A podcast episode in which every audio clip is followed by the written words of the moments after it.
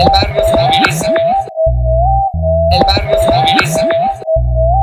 El barrio se moviliza.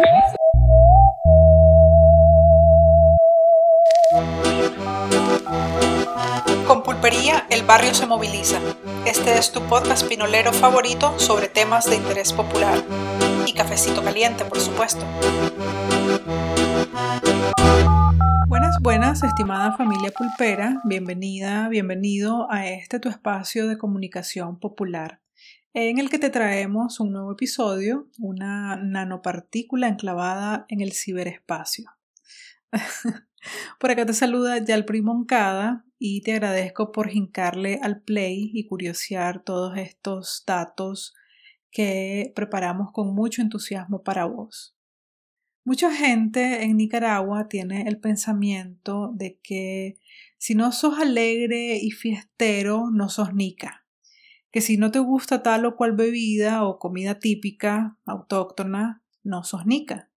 Y parece mentira, pero esto cuando no se reflexiona apropiadamente puede provocar sobre todo entre los más jóvenes sentimientos de incomprensión hacia su personalidad y por otro lado puede empujar a otros a tratar de encajar en ese estándar de lo que debería ser un nicaragüense solo para pertenecer a determinado grupo social. Obviamente esto lo aplico con Nicaragua porque es la sociedad donde vivo, donde crecí, con la que me identifico y que relativamente conozco o que he logrado observar, pero no dudo que en otras partes de Latinoamérica o del mundo exista también esa percepción o un fenómeno parecido. Todo esto lo traigo a colación, no para platicarles sobre los nicaragüenses, más bien para reflexionar sobre la introversión y de alguna forma hacer ver que nuestra personalidad, nuestra forma de ser, no nos hace menos o más humanos o no nos hace ser menos o más representantes de nuestra nacionalidad, ni nos imposibilita a estudiar o ejercer tal o cual carrera.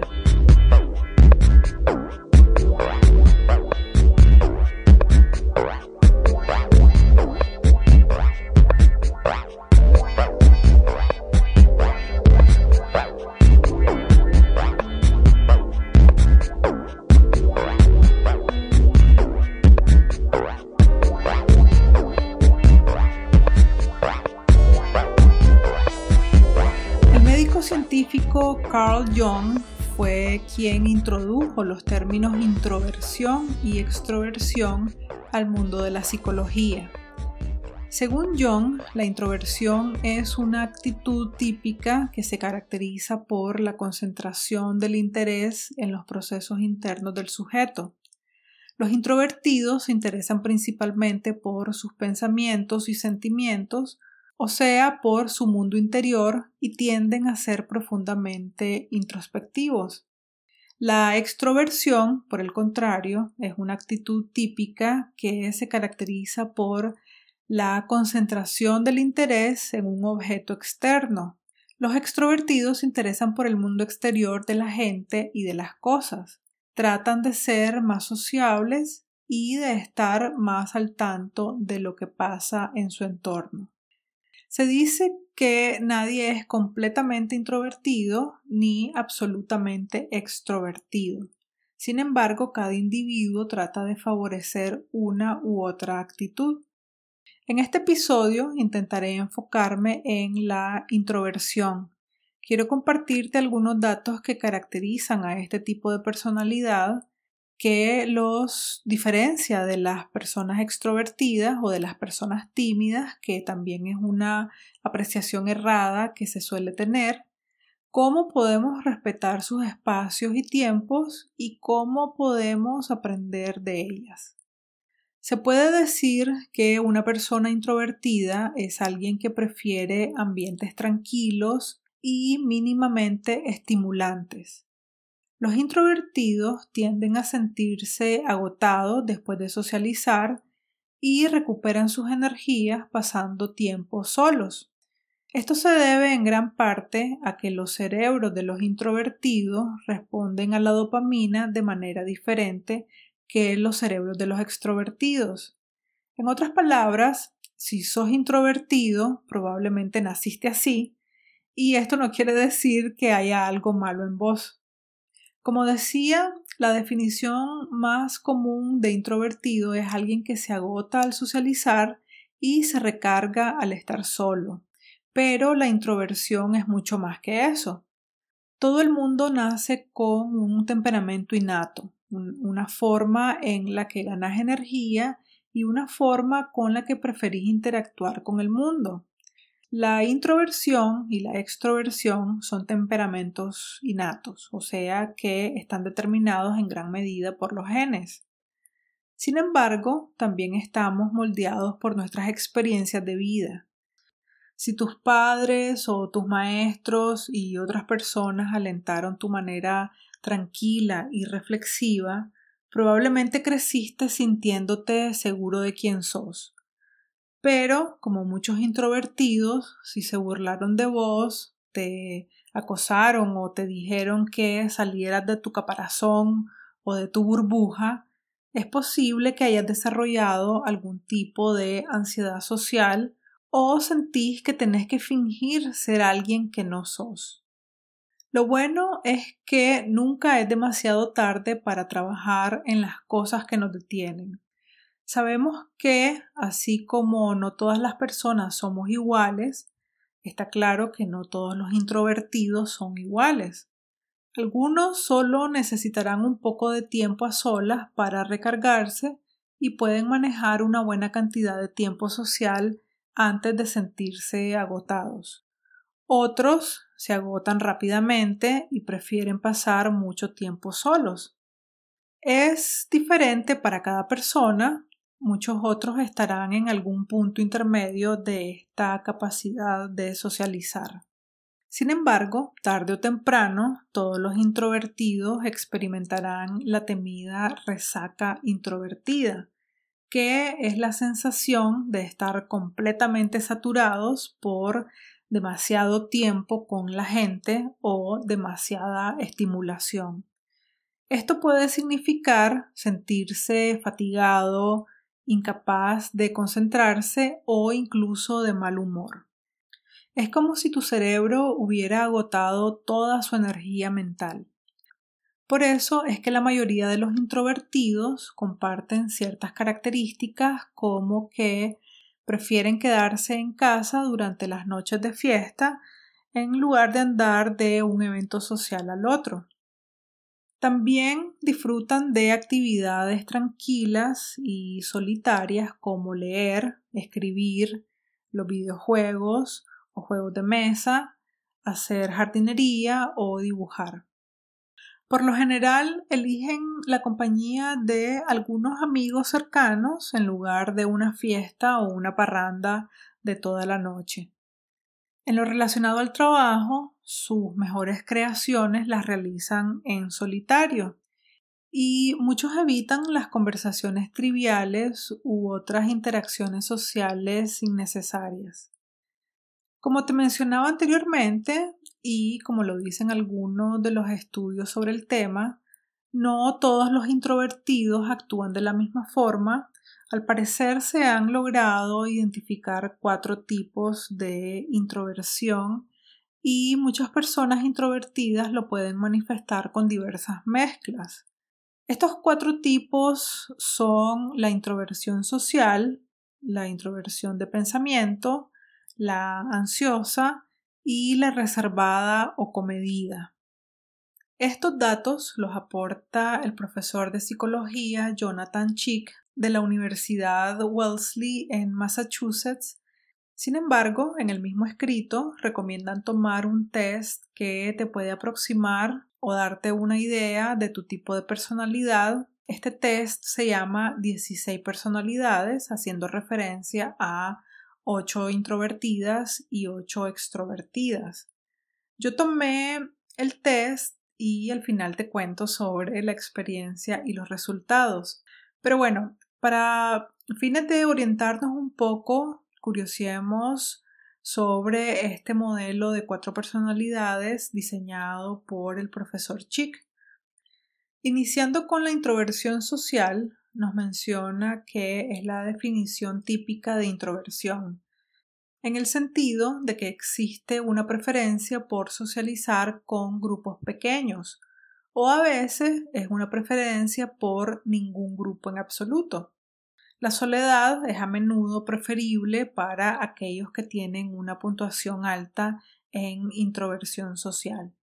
Prefieren quedarse en casa con un libro o una computadora o quedarse en pequeñas reuniones con amigos cercanos en lugar de asistir a grandes fiestas con muchos extraños pero es diferente de la timidez en que no hay ansiedad que impulse la preferencia por la soledad o los grupos pequeños. La introversión de pensamiento es un concepto más nuevo.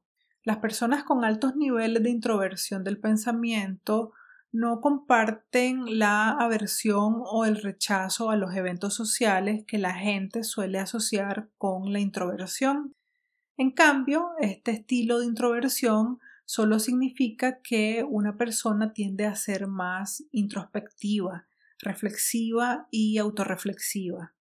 Como explica el profesor Chick, sos capaz de perderte en un mundo de fantasía interno, pero no es de una manera neurótica, más bien es de forma imaginativa y creativa. La tercera introversión es la ansiosa, y a diferencia de los introvertidos sociales, los introvertidos ansiosos pueden buscar la soledad porque se sienten incómodos o cohibidos con otras personas, porque no tienen mucha confianza en sus propias habilidades sociales. Pero a menudo su ansiedad no desaparece cuando están solos. Este tipo de introversión se define por una tendencia a rumiar, o sea, a dar vueltas y vueltas en sus mentes sobre las cosas que podrían o pudieron o que ya han salido terriblemente mal. Y como cuarto tipo de introversión está la introversión restringida o comedida, también puede llamársele reservada. Los introvertidos restringidos prefieren pensar antes de hablar o de actuar. También pueden tardar un poco en ponerse en marcha, por ejemplo, al despertarse no entrarán en acción inmediatamente. Por otra parte, la escritora Susan Kane presentó hace algunos años una ponencia en las charlas TED titulada El poder de los introvertidos, en la que reiteraba que la introversión es diferente a la timidez Kane sostiene que la timidez consiste en el miedo a los juicios sociales, mientras que la introversión consiste más en la respuesta al estímulo, incluido el estímulo social. A los extrovertidos les encanta la estimulación, pero los introvertidos se sienten más vivos, más despiertos y más capaces cuando están en ambientes tranquilos y discretos. Ahora, si te identificas entre los que son o han sido poco tolerantes o no se han dado el tiempo de conocer o darle oportunidades a personas con características de la introversión, te comparto algunas formas en las que las personas introvertidas prefieren interactuar con su entorno y así podemos empezar a respetar los tiempos, los espacios y las personalidades que quizás antes no comprendíamos y también te darás cuenta de lo mucho que puedes aprender de ellas o con ellas. Por ejemplo, las conversaciones que son solo para evitar el silencio les estresan. Prefieren una plática con sentido, con reflexiones que les aporten algo y o donde ellos puedan aportar.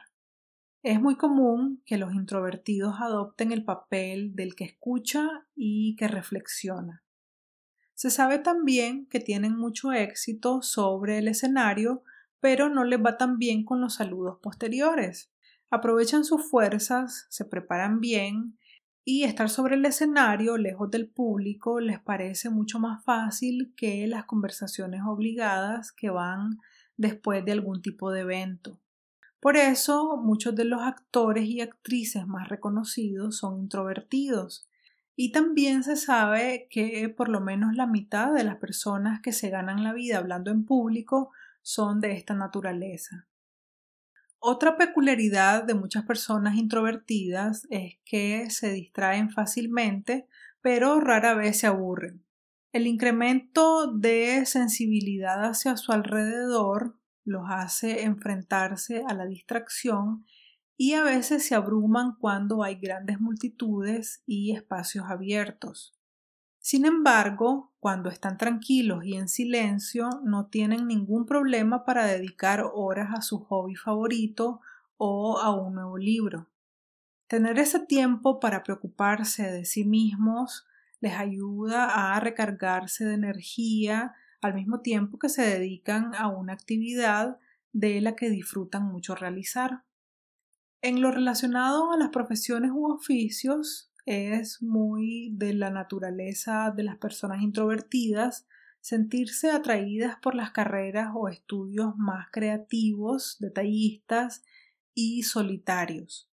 Y me agradó encontrarme con este dato, pues recuerdo que en una ocasión escuché a un profesor dirigirse a los estudiantes, si mal no recuerdo era un curso de idiomas y dentro de su bienvenida al curso él insinuó, o mejor dicho, afirmó que el estudio de los idiomas no era para introvertidos, algo que me chocó inmediatamente, como que me hizo cortocircuito, porque no entra en mi lógica que el aprendizaje esté condicionado a una cuestión de la personalidad. Imaginé que estaría confundiendo la timidez con la introversión pero aún así no me parece adecuado juzgar o limitar el aprendizaje por el hecho de tener tal o cual características intelectuales, emocionales o de la personalidad.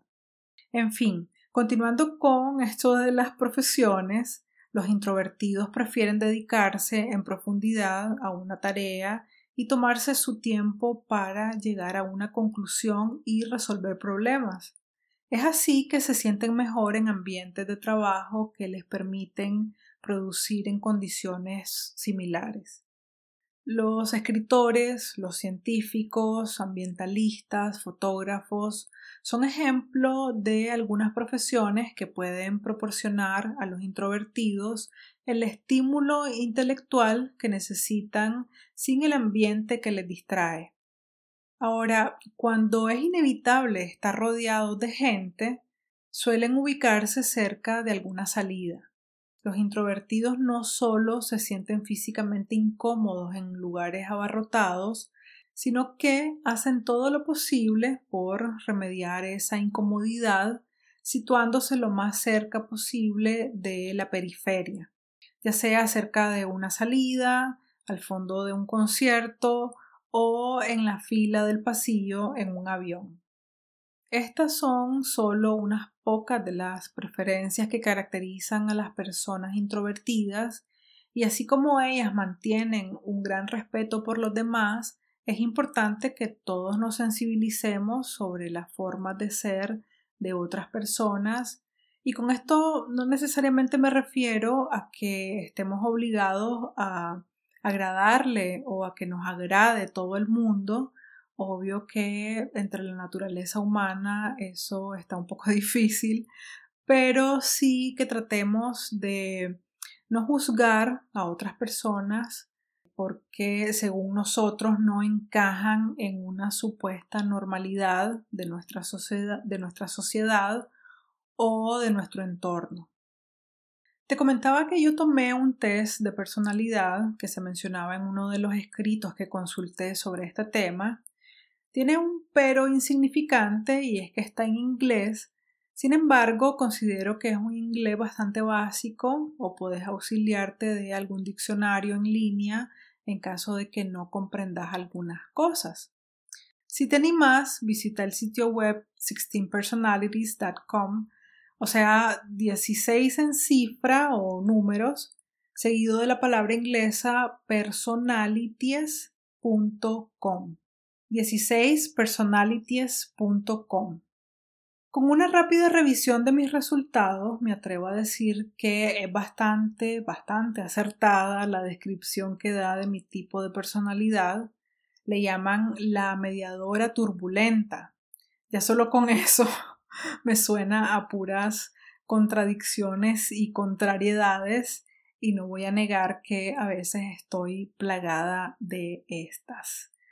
Pero ya en serio, a ver, así a grandes rasgos de inicio me dice que mi tipo, o sea, lo que guía mis actitudes y acciones en la vida, es de mediador turbulento. Y mi código es INFP-T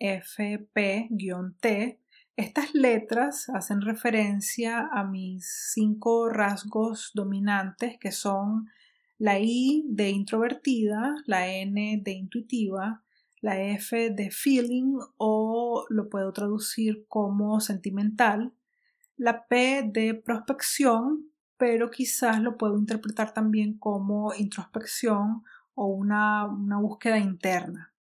Y la T de turbulenta. De todo esto se explica que, aunque podamos parecer tranquilos o sencillos, los mediadores con este código INFP tenemos vidas interiores vibrantes y apasionadas. Creativos e imaginativos, felizmente nos perdemos en ensoñaciones, inventando todo tipo de historias y conversaciones en nuestras mentes, estas personalidades son conocidas por su sensibilidad. Las mediadoras pueden tener profundas respuestas emocionales a la música, el arte, la naturaleza y las personas que nos rodean. Idealistas y empáticos, los mediadores anhelamos relaciones profundas y conmovedoras y nos sentimos llamados a ayudar a los demás. Pero debido a que este tipo de personalidad constituye una parte tan pequeña de la población, los mediadores a veces podemos sentirnos solos o invisibles a la deriva en un mundo que no parece apreciar los rasgos que nos hacen únicos. Luego está otro enunciado que es el rol o como un lineamiento que determina las metas, los intereses y las actividades de preferencia. Mi rol aparece como diplomático y esto significa que nos preocupamos por ayudar y conectar con los demás. Priorizamos ser amables y generosos y en general preferimos cooperar que competir. Y sí creo que esto es súper fundamental para mí porque he notado que cuando percibo a personas que son muy competitivas o como recelosas de sus trabajos o ideas, prefiero retirarme y alejarme de ese tipo de persona o de ambientes. Continuando con los resultados, dice que la empatía parece ser algo natural en, en estas personalidades y que casi puede parecer que nuestros corazones y mentes resuenan con las emociones de otras personas pero siento que a veces esto no es muy positivo, por lo menos en mi experiencia. Muchas personas tienen más de esa peculiar malicia y terminan defraudando mi confianza, haciéndome sentir como tonta y sacando provecho de lo que puedan. Y el último enunciado es la estrategia que determina cómo se abordan las situaciones cotidianas y en mi caso se describe como una mejoradora o renovadora constante. Los mejoradores constantes tendemos a ser sensibles e, e, introspectivos. A menudo somos personas profundas que disfrutamos de tener nuestro propio espacio y libertad. En general, estos tipos de personalidad se sienten más cómodos solos que mezclados en el juicio del mundo real. Esto puede deberse a que compartimos los dos rasgos de personalidad más representativos de la sensibilidad hacia nuestro entorno, que son la introversión y la turbulencia. Esto de la turbulencia se refiere a que somos individuos cohibidos y sensibles al estrés. Es probable que experimentemos una amplia gama de emociones y que estemos motivados por el éxito, que seamos perfeccionistas y que estemos ansiosos por mejorar. Para todos estos rasgos también te muestran un porcentaje de la incidencia que tienen en nuestra personalidad. Por ejemplo, esto de la turbulencia me aparece con un 56% y el, y el otro 44% se balancea hacia la asertividad. En fin, hay muchísimos más datos que aporta este test de personalidad pero obviamente no le voy a contar todo al Internet ni a los mercadólogos que buscan cómo venderme sus productos e ideas sabiendo mis debilidades y fortalezas.